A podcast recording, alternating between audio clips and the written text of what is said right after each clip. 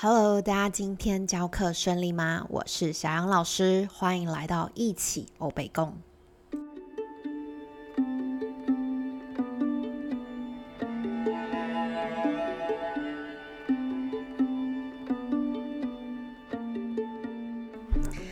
刚刚看了一下，我们上一集的 podcast 是在六月二十二号。那今天我录制的时间呢是十月十号国庆日。这中间到底发生了哪些事情呢？或许之后有机会再跟大家分享。那今天呢，想要跟大家分享的主题是万圣节的音乐欣赏教学啊。为什么今天想要就是？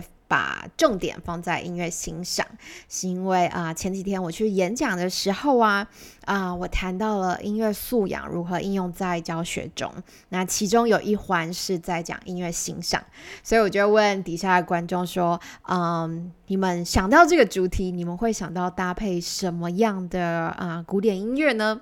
结果大家就是脑袋突然一片空白，然后我觉得嗯非常有趣的一个现象，因为其实这个是大家通常会有的反应，我相信嗯。不论是音乐系的学生，或平常在听古典音乐的朋友们。其实一定会有很多的曲库清单在你的脑袋里面。其实我们就是欣赏，然后听过，然后觉得哦，好熟悉哦。但我们可能比较难去做到跟某个主题连接。对，所以呃，当我们需要在我们的音乐课里面带入一些音乐欣赏的时候，有时候就会需要绞尽脑汁啊，不知道我们到底要搭配哪首歌才会觉得适合。对，那我觉得在啊万。圣节这个很特别的节庆里面，它的那种气氛感特别的浓厚。那许多的音乐其实也都会啊，就是根据这个万圣节或者一些鬼怪系列来做一个发想，所以我觉得是一个很好教音乐欣赏的一个时机。对，那啊，其实现在的 YouTube 非常非常的方便。我常常会在就是日常生活中，不一定是备课的时候，就是走在路上，然后看到哪一些我觉得诶是很棒的教学素材，我就会写在我的小笔记本，或者是我就会直接啊建立在我的 YouTube 清单里面。那因为，嗯，过去我的教学的对象大概从小小孩，然后一路到大学生、成人都有，所以这个曲库清单里面呢，它的难易程度就会有啊蛮大的一个落差。那我觉得老师们在选择曲子的时候呢，啊，真的要看你的学生的啊年纪跟他的状态，然后去挑选最适合他的曲子。对，那嗯。现在现在十月十号嘛，那万圣节这个呃主题大概会一路延烧到十月底，对，所以你也可以就是由浅入深，对，然后或者是搭配不同的啊乐理教学，然后搭配不同的歌曲或搭配不同的音乐欣赏。那大概这一集是呃再来要跟大家分享不同的类别，看看我们可以怎么样应用在教学中哦。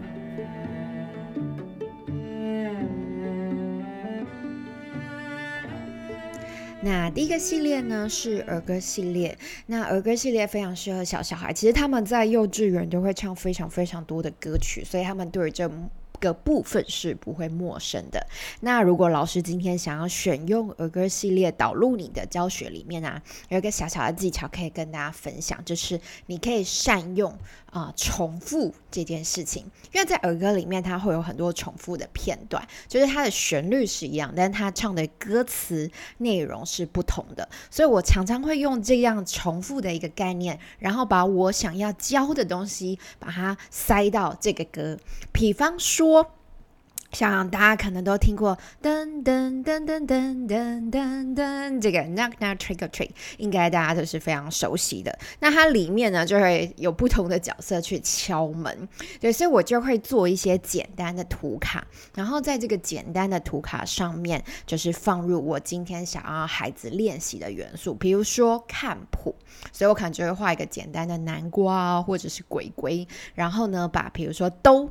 好，这个五线谱，然后塞进去。那当他唱完那那 trick or treat，呃，这一个片段的时候，我就说，哦，你可以去找那个鬼鬼吗？诶，你有没有看到他身上有哪一个音？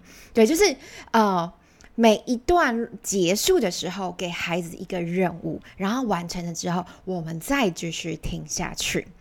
那当然，全部整首听完的时候，他可能图卡也都找完了，你就可以再想想，诶，那我们收集了这些图卡可以做什么呢？可能啊，透过这些图卡上面的音，我们是不是可以变成一首简单的歌曲呢？或者是在键盘上面找到这些音的位置，诸如此类的。那我另外一个很长啊，就是塞进去歌曲里面的，可能也是节奏，比如说，诶，在鬼鬼身上，它的节奏是哒哒哒哒。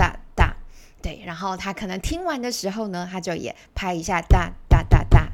就完成了这个小任务，其实就是概念很简单，呃，善用重复这件事情，然后把你想要学生练习的元素放到这个里面。那我觉得这样在听完一首儿歌的时候啊，其实它也同时间达到了你想要孩子练习的这个目的。这样子唱歌，他就不会只是唱歌，还会做很多的练习。那这样子导入到钢琴课或者是小提琴课、长笛课等。等的时候，我觉得它就会啊，第一更有趣，然后第二就是你想要做的练习也做到了。那在做这样子的练习之后，其实小朋友的脑袋啊会更清晰，然后身体呢也打开了，这样他回到乐器演奏上的时候，我觉得教学品质是会更好的。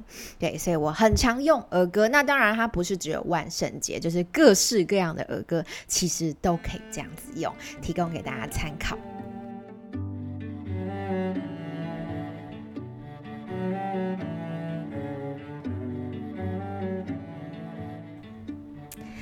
好，那我们的第二个类别呢，就是古典音乐欣赏。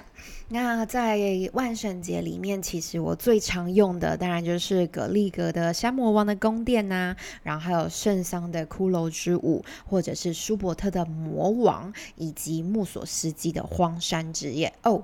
如果你的学生稍微呃年纪大一点点，然后有在打电动的话，我也会用《白辽士幻想交响曲》里面末日经的那个片段，对，因为电动里面很常使用到这个。那为什么会有这些清单？是因为有时候我学生啊，就是会跟我说：“哎，老师，你这首去年教过了。”我就想：“哎，怎么这么丢脸？”对，所以就呃一定要换新。对，他们是耳朵非常的敏锐的。好，那讲到古典音乐欣赏，其实这些曲子。啊，都有一些是有做成，就是搭配动画的可爱的版本。对，那呃，你可以看你的学生的年纪去挑选适合他们观看的版本。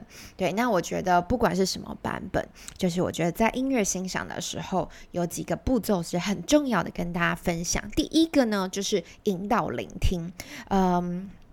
如果今天是一个不太常听音乐的小孩，你放音乐给他听，他有时候真的会不知道听什么。然后特别是古典乐，也没有歌词，所以他们会觉得很陌生。所以呢，我都会给他们一些小提示，或者先大概讲一下这个曲子里面的情境，然后让他进入到这个曲子里面的氛围，然后给他一点聆听的提示，比如说哦，你等下听可能会有这样小提琴弦乐的那个声音，或者是哎。等一下会有什么和弦，然后出现个几次之类的，对，就是这种很简单的小提示，先让他的耳朵知道要去听什么，不然就是茫茫的乐海中，他也不知道他到底要听什么，然后你就放在那边，然后他就开始放空跟发呆，这样就会有点可惜。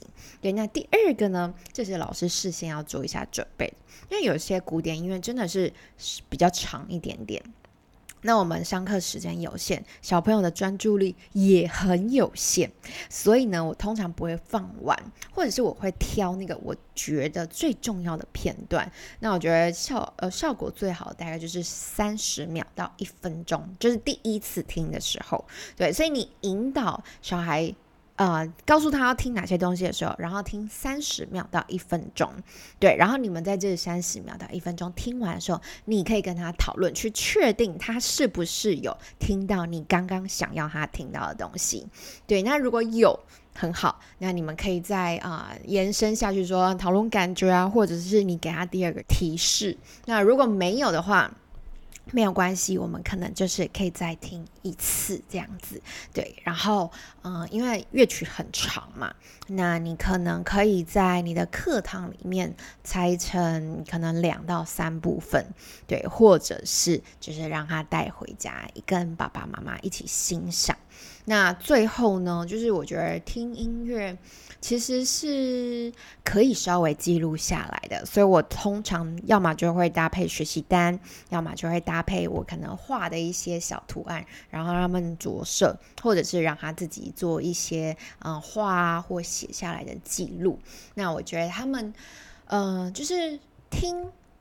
进到脑袋了，但是如果你再透过书写或者是画画，他们的印象其实是会更加深刻的。那我觉得这会让整个啊领赏的经验更加的宝贵，而且是有记忆点的。对，所以这个通常也一样，跟儿歌系列就是啊相同的概念。就是不是只有在万圣节，就是所有我们在进行音乐欣赏的时候，都可以用这个小小的技巧，让你音乐欣赏的这个活动设计呢，会更有意义。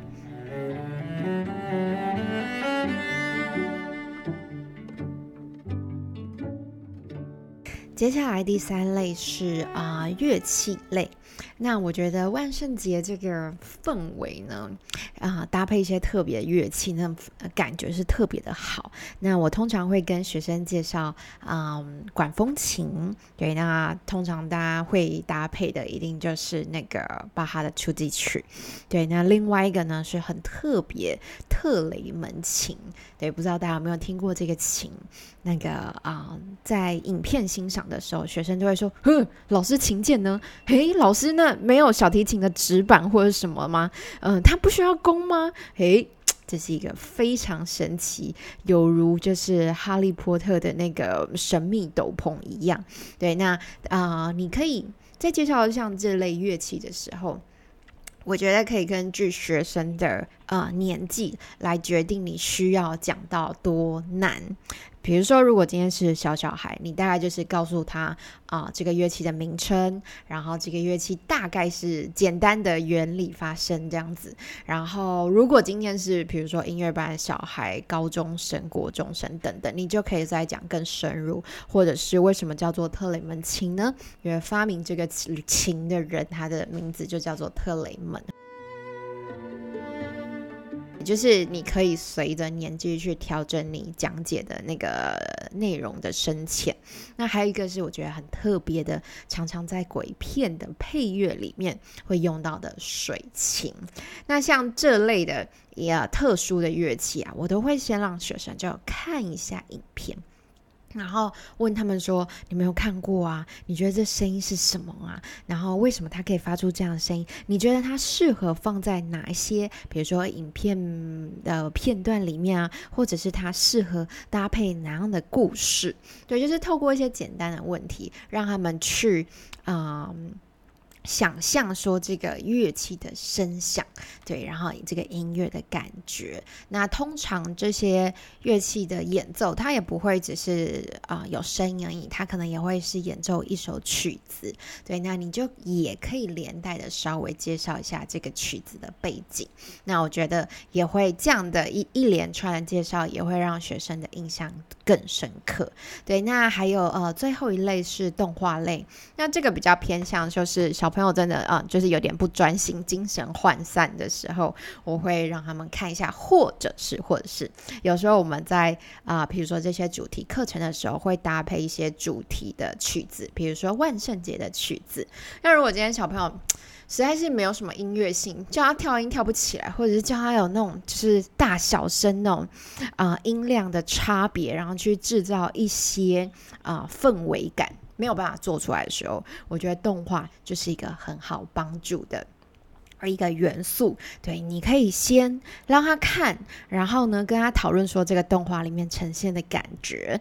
那当然你要挑选啊，就是挑选是跟他在弹的曲子是比较氛围有关系的。对，然后再引导说，哎，那你弹的这首如果要搭配这个动画的时候。其实我这样试过之后啊，学生的音乐性都会大大的增加。对，那当然这个就不是一定要放在你的音乐欣赏课程里面。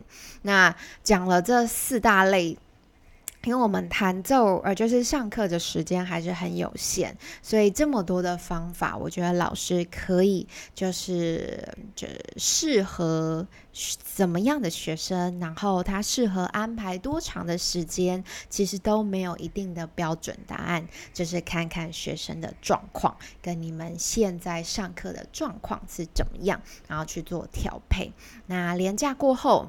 我相信大家就是玩的非常的开心，所以小朋友有没有练琴呢？不知道，如果有练，那真的很好。那如果没练，老师们也要放宽心，然后透过这些活动去暖身，然后暖耳，让。学生有时候其实他们没有练琴，他们也会自己很紧张。对，那这样暖身之后呢，嗯，可以让课堂的气氛有些缓和，然后再进入到啊弹奏的课程。我觉得这样效果会更好哦。所以祝福大家有一个很。充满创意，然后充满乐趣的一个万圣节的主题教学周，对它可能一一就一路延续到十月底吧，所以老师其实也可以拆分很多不同的活动哦。然后最后一个小提醒就是，嗯。有一些宗教的关系啊，家长是不太喜欢让学生过万圣节，或者是小朋友年纪比较小，然后比较胆小一点点，他们不想要这种妖魔鬼怪的想法在他们的生活里面，可能会晚上很难睡觉等等的。如果有这样的疑虑的话，我觉得老师就也不需要。嗯，一定要把万圣节植入在你的教学里面，对，因为这样可能会引起就是家长们的反感，要特别小心。所以通常呢，我在进行这样的教学的时候啊，也会先问问看家长的意见。我觉得这个小动作呢，有先做好的话，其实会让家长觉得你是一个更好的老师。对，然后啊，还有就是万圣节，我们常常都会。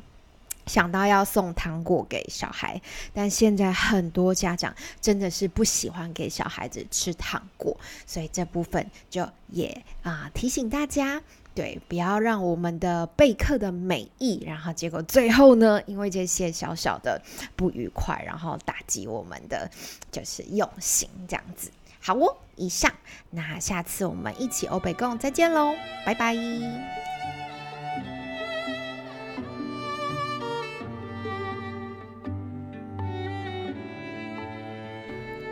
适时的安排音乐欣赏在你的教学中，会让学生对音乐更有好感觉哦。